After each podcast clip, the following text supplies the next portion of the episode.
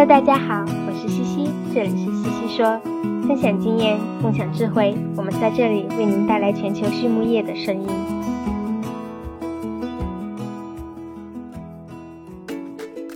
感谢西西说的合作伙伴们：美国达农威公司，值得信赖的营养与健康专家；海纳川生物，微生态制剂领跑者，利用生物科技创造崭新价值；优宝生物，三和药业。让健康养殖更简单。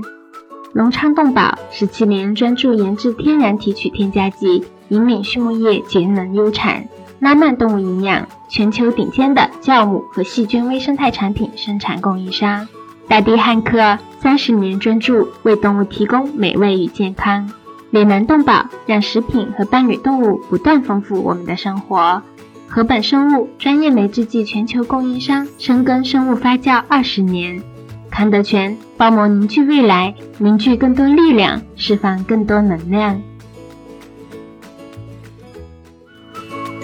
拉曼动物营养隶属于百年家族企业拉曼集团，致力于研发、生产和销售高附加值的酵母菌和细菌微生态产品。基于科研创新、效果验证和应用经验，拉曼动物营养能针对不同客户诉求，提供最适合的菌株匹配和量体裁衣的应用方案，已逐渐成为畜牧业领域全球顶尖的酵母和细菌微生态产品的生产供应商。拉曼动物营养的使命是通过自身精湛的专业能力。及持续盈利的解决方案，携手合作伙伴共同引领行业发展，实现客户的日臻卓越。Great. Good morning, David. Welcome back to the podcast. Good morning. Thank you. It's great to have you back. I remember last year it was this time when we have done an episode together, and our audience in China got to know you. Um, so I guess we can skip the introduction part today. But any changes or updates on your end that you'd like to share with with our friends in China? No, I know. With regard to myself, no, I continue doing the same. I would say. Uh, then, uh, of course, uh, we have been quite active in the past year. On a, on a personal standpoint, everything is okay, and I would say quite similar to last year.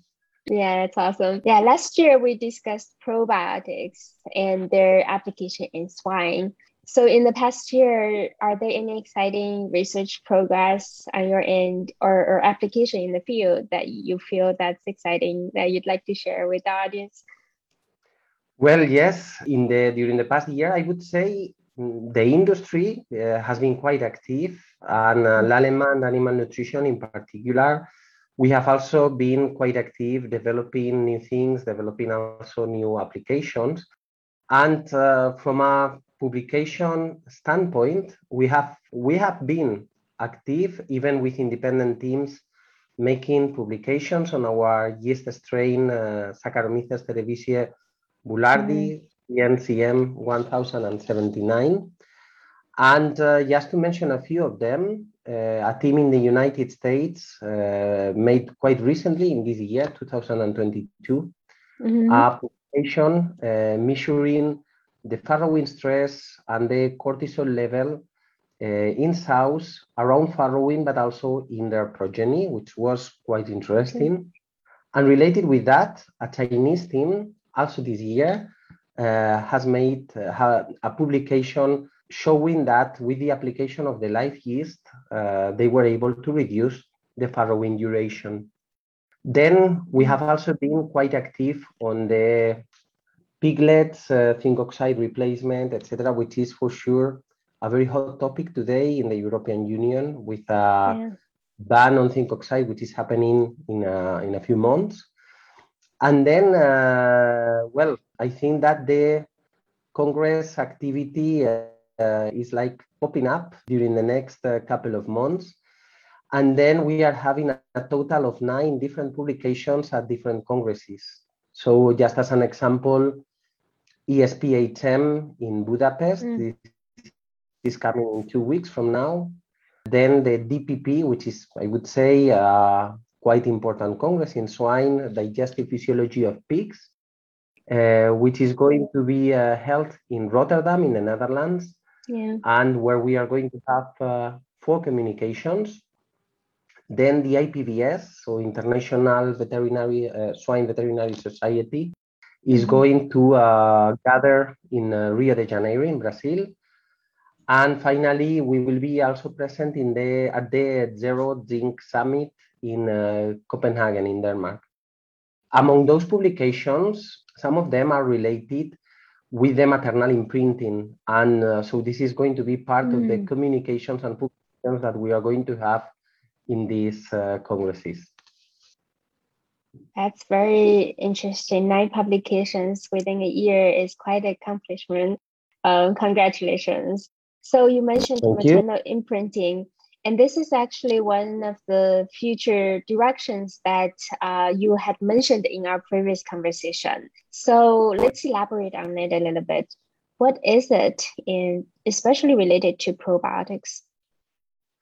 Okay, well, the maternal imprinting, the end of the day, the maternal imprinting is the effect, positive effect that we can get on the piglets when we are applying the probiotic to their mothers. I would say that that is clear during the lactation period because, I mean, at the end of the day, when you are improving sow's milk production, uh, in general, the sow's health, uh, that is going to be transmitted to the piglets. But what we are discovering now is uh, that this maternal imprinting, so this uh, effect, is a long-lasting effect. So uh, even once the piglets are separated from the sows, and piglets which are in the similar conditions as uh, piglets coming from sows not receiving the probiotic, even when they are already far away time-wise from the mother, we can still see a big uh, impact on this maternal imprinting. So the only difference is the application of the probiotic to the sow. And even though we are already far away from weaning, from the weaning time, we can still see uh, a lot of benefits on the piglets. So can you give us some examples? What uh, kind of effects, what kind of impacts have we seen um, on the piglets? Whether in research or in, in the field? Well, we, uh, talking about the maternal imprinting, we uh, started with what I consider is the basis, uh, which is the microbiota transmission from the sow to the piglets.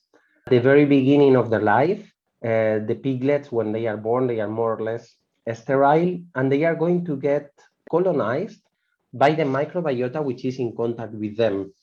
Then that microbiota, the sow microbiota, so microbiota from the sow skin, sow's vagina, the feces, especially the feces, is going to be an, a very important source of colonization to the piglets. This is quite important that during the first week of life to avoid or to reduce the, the risk of neonatal diarrhea. So this microbiota transmission was the first uh, documented, uh, let's say, uh, maternal imprinting that, uh, that we worked on. And we detected also that at least 20 days after weaning, there was still an effect from the, of the microbiota transmission from the sow to the piglet. Today, and I, I would come back to, the, to this US study that, uh, that I mentioned to you, and other ways of maternal imprinting are also happening at farrowing time. So uh, this team in the United States, they uh, demonstrated that the sow's cortisol peak and then the stress level in the sow is uh, lower uh, at farrowing when the sows were receiving the probiotic. But what they also detected is that this cortisol peak was also lower in the progeny from those sows. So we can see an effect as well at farrowing time. And to me, this is pretty much related with the uh, stronger vitality of the piglets at birth that we usually observe when we perform uh, trials in, in sows. And today, uh, well, something, a maternal imprinting effect that we also see and this is going to be part of the communications that we are going to have during the next uh, couple of months is at immunological level. What we are seeing is that piglets that are born from and, and are nursed from sows fed the Boulardii probiotic, the immunological reaction later on, once they have been weaned, is uh, different, is improved compared to the piglets born from control sows. We don't know exactly what is the mechanism, so this is going to be probably part of the research during the next uh, few years. We know that there is an effect, a clear, quite a clear effect. And what we also know is that uh, already at the beginning of their life, so when the piglets are born and the sows are passing antibodies, immunoglobulin G through the colostrum, at the very beginning, the sows fed with the probiotic, they are able to provide a colostrum which is richer in uh, immunoglobulin G. So probably this is also part of the picture. I would say not the whole picture, but but at least part of the of the picture. And finally, all of these aspects that I am uh, mentioning, microbiota, uh, immunology, etc., they are reflected in a better performance. Uh, so this is, I mean, when the only difference between the piglets is the application of the probiotic to the sows, what we have seen is that the piglets are performing better during the post-weaning stage. And actually, we have data showing that this is very interesting as well uh, when we plan to remove antibiotics or pharmacological application of zinc oxide from the piglet's feed. And uh, with the application of the probiotic to the sow, we are able to replace that uh, pharmacological application. Very interesting. So, uh, just to recap, make sure I understand it correctly, what you're seeing in piglets is that, first of all, you can see a difference in the piglet gut microbiota uh, compared to the ones that are born without the live yeast. And then you're seeing the di- different stress level in the piglets and their mortality, I guess, and then also immune response as well as growth performance. Um, couple follow-up questions, David. Um, so first, uh, you, I believe you're talking about these effects um, that are related to the live yeast from Lallemand. Do you see similar effects, or do you do you would you expect similar maternal imprinting effect from other probiotics out there? Well, uh, with the with the live yeast from Lallemand, as you say, so with our Boulardii strain, what we have been already uh, working for uh, many years is that is on uh, on the um, documentation of what were the impacts of the live yeast either on the sow or on the piglets. On, on sows, we have been documenting, I would say, typical traits, uh, typical productive traits, such as better farrowing process, better vitality of the piglets at birth. One of the aspects that we have also been documenting and working on, and, and I would say that we are quite strong on, on that, uh, is on the better fiber fermentation, which is happening when we apply the live yeast so with the live yeast, I would like to explain it a little bit better. During the farrowing process, there is a very big, it's a very big challenge for the sow. And it is usually associated with a disturbance on the microbial profile of the sow. With the application of the live yeast, of our live yeast, we are able to protect that dysbiosis. Apart from that, some of the bacterial groups that are more sensitive, that are suffering more uh, in sows because they are very sensitive, are precisely the uh, bacterial groups that are able to ferment fiber. In sows, fiber fermentation is representing a big percentage of the energy source for the sow. But those bacteria should be protected, otherwise, they are going to suffer from external factors. Uh, such as the farrowing process. And what we have demonstrated is that with the application of our live yeast, we can protect we can protect those uh, bacterial groups and therefore extract more energy from the feed. And this has two applications or two different approaches. In lactation, this is going to be very helpful because the sow needs big amounts of energy to produce enough milk for their pro- for, for its progeny. So in lactation, all uh, this better energy extraction from the feed is, is going to be helpful. In gestation is, is a little bit different because in gestation, the um, sow's requirements are usually very uh, very low. The sow is not uh, growing, is not producing milk, etc.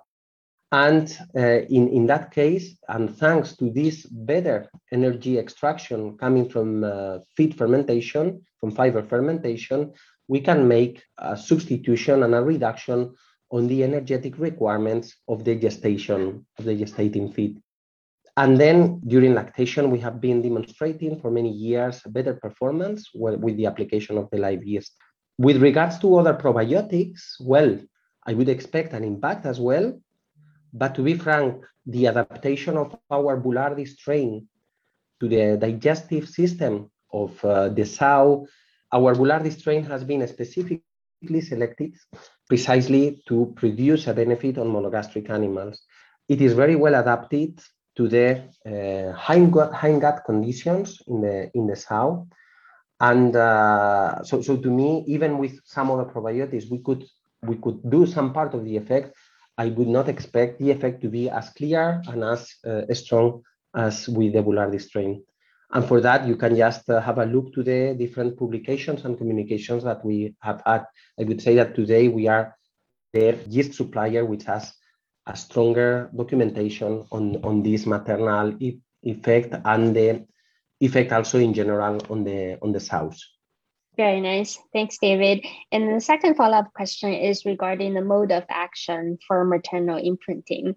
I think you already mentioned some of them, uh, whether that's from general cell health and better uh, farrowing process or from microbiota standpoint. Are there any others, or would you like to elaborate on, on those?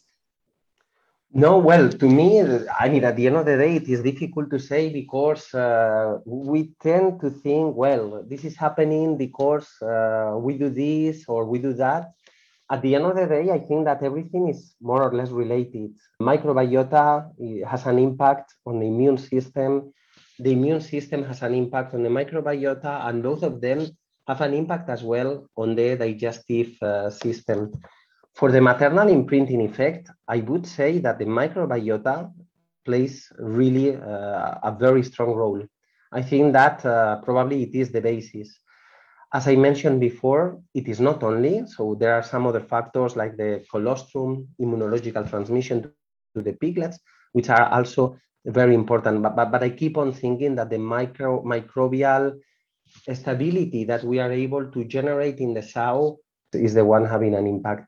There is uh, some uh, Chinese study, not, not, not our study, completely independent, showing precisely that the fecal microbial composition in sows, even before farrowing, so this microbial profile that we can have in the sows even before farrowing is going to have an effect and is going to be, there is a correlation with the microbial composition of the piglets, especially in the hindgut, during, uh, I mean, much later on. So uh, this uh, microbial correlation is, is, is there. And, and, and here, what I would like to mention, of course, it is linked with the probiotic application, is that the intestine, at the end of the day, okay, when uh, even even thinking on ourselves, we, we think on, on our brain, it is important, the heart, if it stops, okay, we die, and, and of course it is important. But the intestine is really a very important organ for us, for the sows, for the piglets.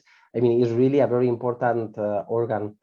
When there is a challenge to the animals, an external challenge, such as heat stress, farrowing process, etc., the intestine is going to suffer and it's going to suffer some uh, modifications. And, and I would say that this is why a probiotic uh, like our Boulardii strain Levucell SB, uh, we can help have globally a better intestine with an action on the small intestine, an action also on the hindgut. We can regulate the microbiota, and therefore uh, we can make the animals, make the sows really be more resilient to those farrowing challenges. Um, I agree, and I, this is a very hot topic in China right now too. That people now realize that post production we have to look at it as an integrated approach. Uh, you can't just talk about piglet health without talking about the sow. I'm curious, David. In any of your studies, have you looked at piglet um, response without without the milk? I'm just thinking because you know we think the microbiota is the the mechanism, right? But would that would the milk component also play, be playing a role? And it's not when we think about maternal imprinting, we think it's intrin. How do you say it's from? Hmm. You know, it's not from outside factors. So I'm just curious if you have you have looked at that. Well, what, what we have looked for sure is at uh, the milk production in terms of uh, quantity even quality, but I would say uh, we have detected uh, more effects on um, on the quantity. But, but, I think you are right. Eh? I mean, I think that uh, the milk composition and the milk, uh, even the milk production from the sow, is also going to influence the piglet. To me, that's um, an important aspect. The only uh, point that I would add here is that for me, there is also a correlation between what is happening in the intestine of the sow and uh, what is happening in the teats, I mean, in the milk production and the quality.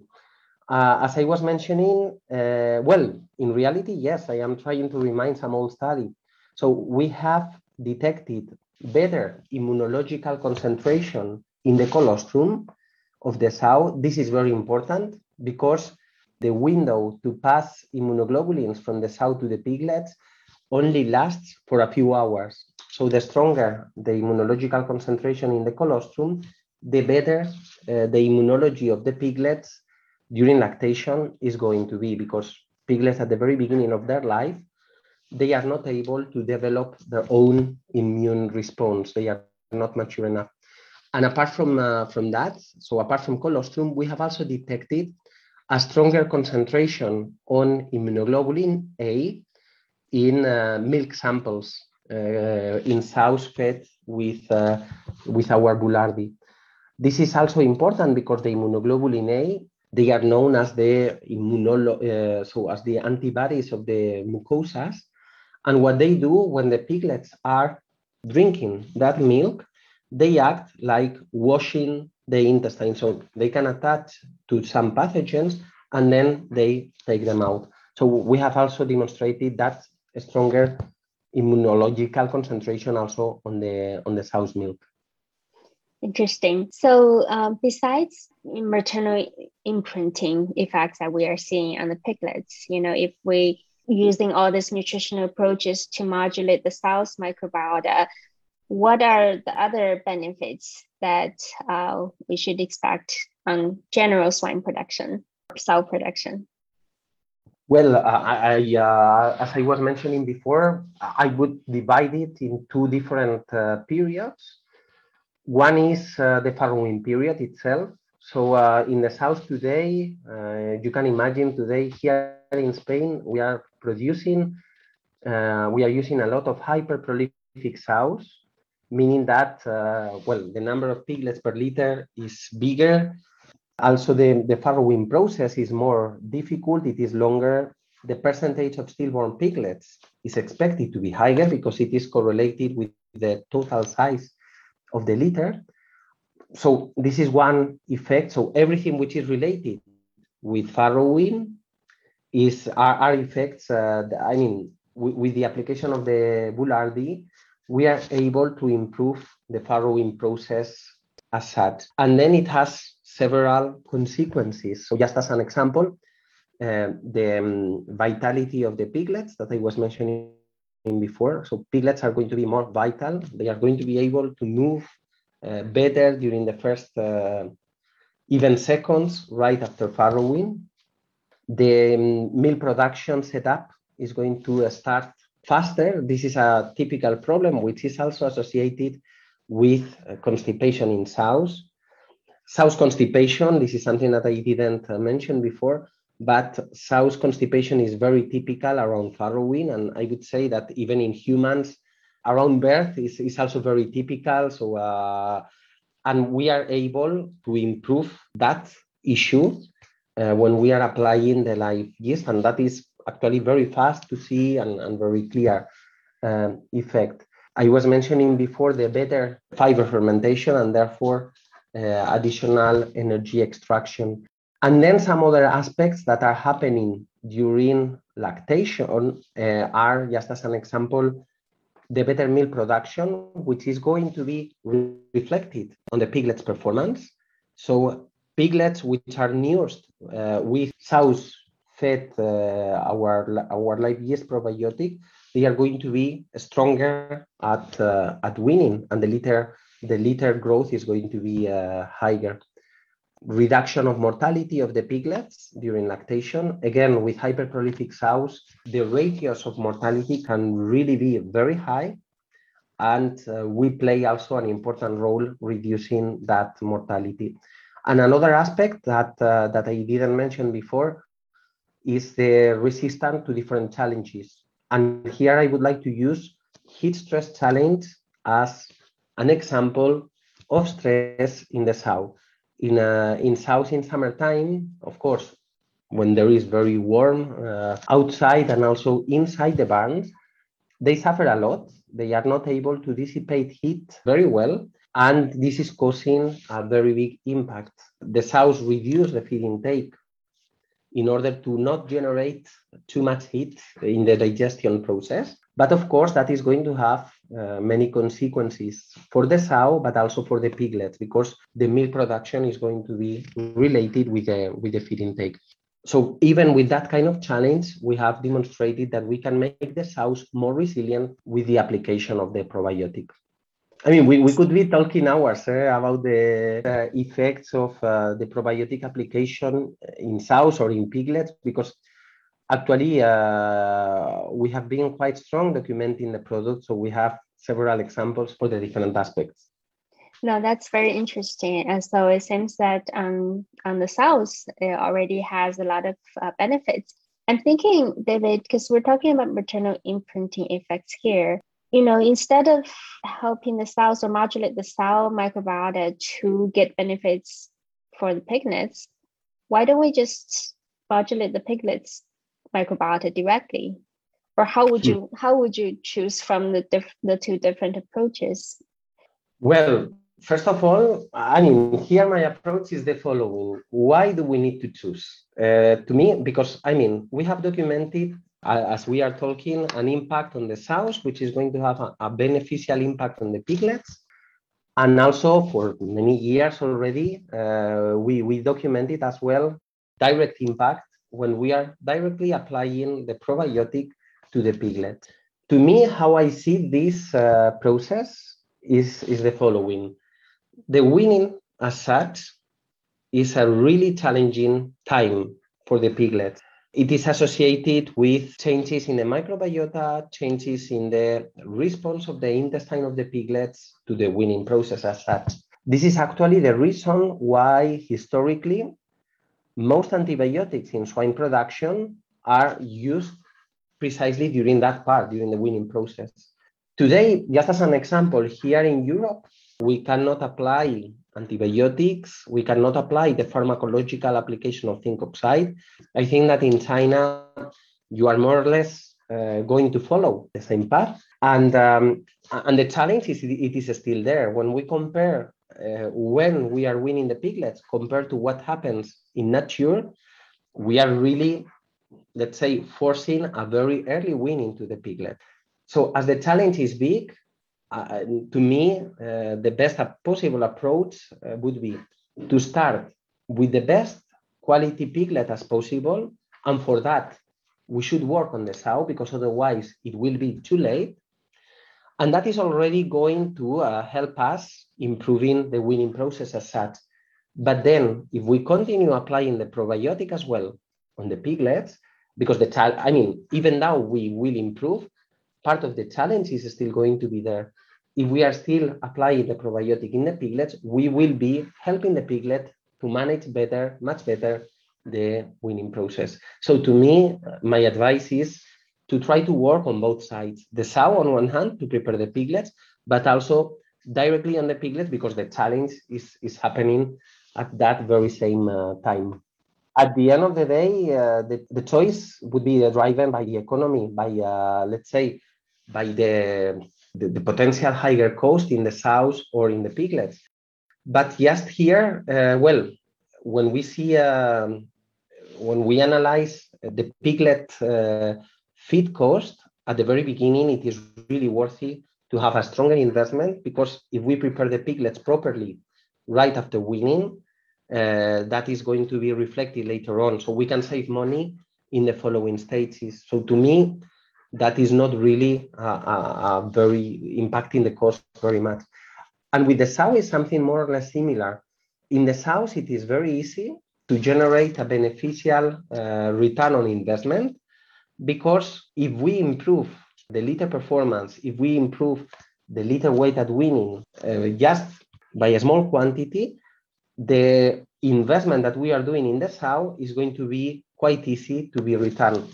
The reason why is because the sow is producing many piglets. So at the end of the day, when you analyze it from a, a pig producing cost, this investment in the sow is going to be really minimal.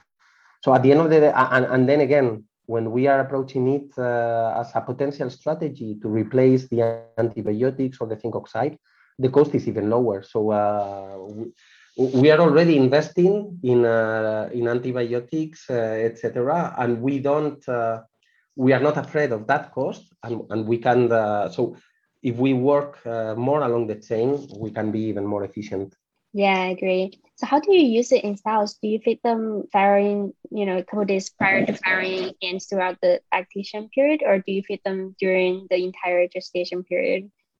It depends on the different farms. I mean, it's uh, if if you ask me what would be my preferred choice, and I think that uh, it is the one that um, even from a documentation standpoint, uh, it has demonstrated to be stronger uh, I would advise to apply the product in gestation, both gestation and lactation feeds. There is another potential program that is also used quite uh, commonly, which is the application of a double dose in the lactation feed. Again, to me, uh, the application during gestation and lactation is uh, providing even better results. And here we can also play uh, with the uh, a little energy reduction in the sow's gestation requirements, which is also going to, to, to help us save a little bit of money on the probiotic application. Yeah. Yeah, I, I'm wondering how long does this last in sows too? Like if you feed them from, you know, the first parity, would that last for the for the following parities as well? But um, I guess that's future research. So, what are the some of the future research you guys are planning to do in this regard on maternal imprinting? Well, right now, uh, as I uh, as I uh, mentioned, we are uh, going to have some publications on the immunological aspect, on the immunological effect uh, of this maternal imprinting. But then with um, when it comes to this uh, transmission to one farrowing uh, from, from one cycle, let's say, to the next cycle, here there is something very interesting. We have already some data, but probably uh, we can even go deeper into, uh, into that kind of research, which is uh, when we are feeding sows during this cycle, as we are improving the lactation period, that can have an impact as well on the reproductive aspects of the next uh, of the next period. You know that um, sows during lactation they are using part of their body reserves. When we are putting too much pressure to the sows during lactation, they are using too much body reserves.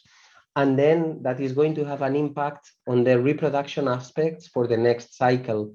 This is known as the second litter syndrome. So usually the second litter uh, has less piglets, piglets are bad quality, etc. And uh, this is something that we have already seen with uh, the application of the boulardii, actually in a Chinese study as well a few years ago. Uh, we saw that in the next, in, in the second farrowing, we were improving uh, those reproductive uh, parameters. But probably this is something that we could also try to analyze from a maternal imprinting uh, point of view.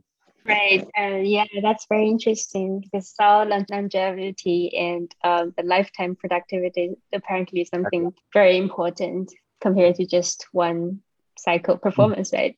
So, okay. well, great. Uh, David, we've talked about uh, a lot on the probiotics progress on your research and the maternal imprinting effect. And before we conclude and uh, go into our non technical questions, are there anything you'd like to add to our conversation today?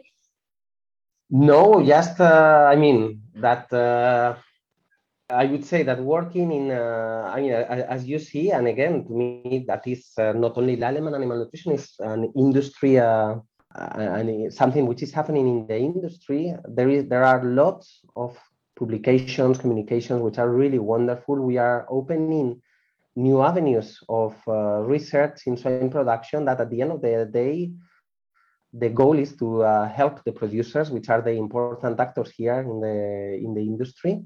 And the goal is to help the producers, to help them uh, have uh, healthier piglets, healthier sows, and at the end of the day, uh, uh, animals uh, that are in very good conditions to have better production. So, no, that it's uh, really enthusiastic, and I think that for the next coming years, even with the application of new technologies, like uh, you know all the omics, uh, metagenomics, metabolomics, proteomics, whatever.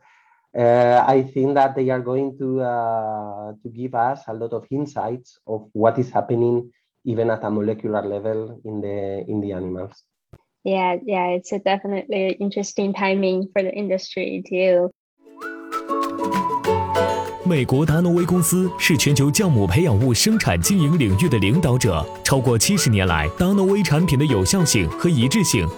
已经反复得到市场和生产实践的验证。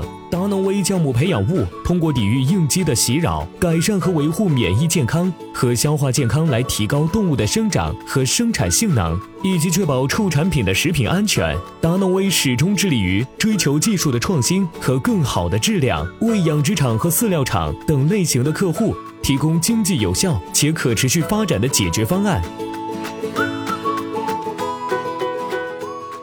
Great. Well, thank you so much, David, for sharing all your insights. So, to conclude, um, there are two questions we'd like to have your uh, inputs on. You know, last year you shared with us three awesome books. Um, are there any new favorite books or tools that you you like to use right now at work? Uh, no, I mean not uh, not as such, uh, but uh, how to say I think that today, uh, I mean, and thanks to the digital tools, it is very easy to be, uh, I mean, or at least much easier compared to the past, to be uh, updated on the on what is happening in the industry and um, well, just uh, like this interview. Uh, I mean, uh, you are very far away from me, and you know, at the end of the day, we are talking like we will, would be together which is, I mean, I, I just would like to point out that uh, it, it, had started even earlier, but uh, one of the positive things of the pandemic, I would say, if, if any, uh, has been that uh, the evolution of the digital tools has really uh, exploded. And then uh, that is quite important also from a training point of view. during the past two years, I have been doing lots of trainings online with very uh, important expert, experts. And uh, at the end of the day, it's uh, very helpful because you, you, feel them like they are speaking only to you some way. And of course, that is that is nice. Having said so, I, I was really missing now the the network, uh, the connection with like people, etc. And as I mentioned, in the coming two months, I will be attending to several congresses and this is for sure also a very nice source of uh, information and of documentation, and also a very valuable tool to measure where the industry is going and uh, what is happening, uh, etc. So I, I agree. I think, uh, well, we definitely miss the in person connections and interactions a lot after the two years of COVID. At the same time, uh, all the amazing tools we have nowadays remotely can help people to jumpstart and learn anything that you'd like to learn. So there's many amazing resources out there for our industry, and um, hopefully, you know, people can get on there and, and learn as much as possible. So the second question, David, is that you know a big part of our audience are students uh, who are really the next generation of our uh, industry. Now, as someone who has rich experience and being very successful in the field. If you look back and give a piece of advice to your younger self, you know, just out of college, what might it be?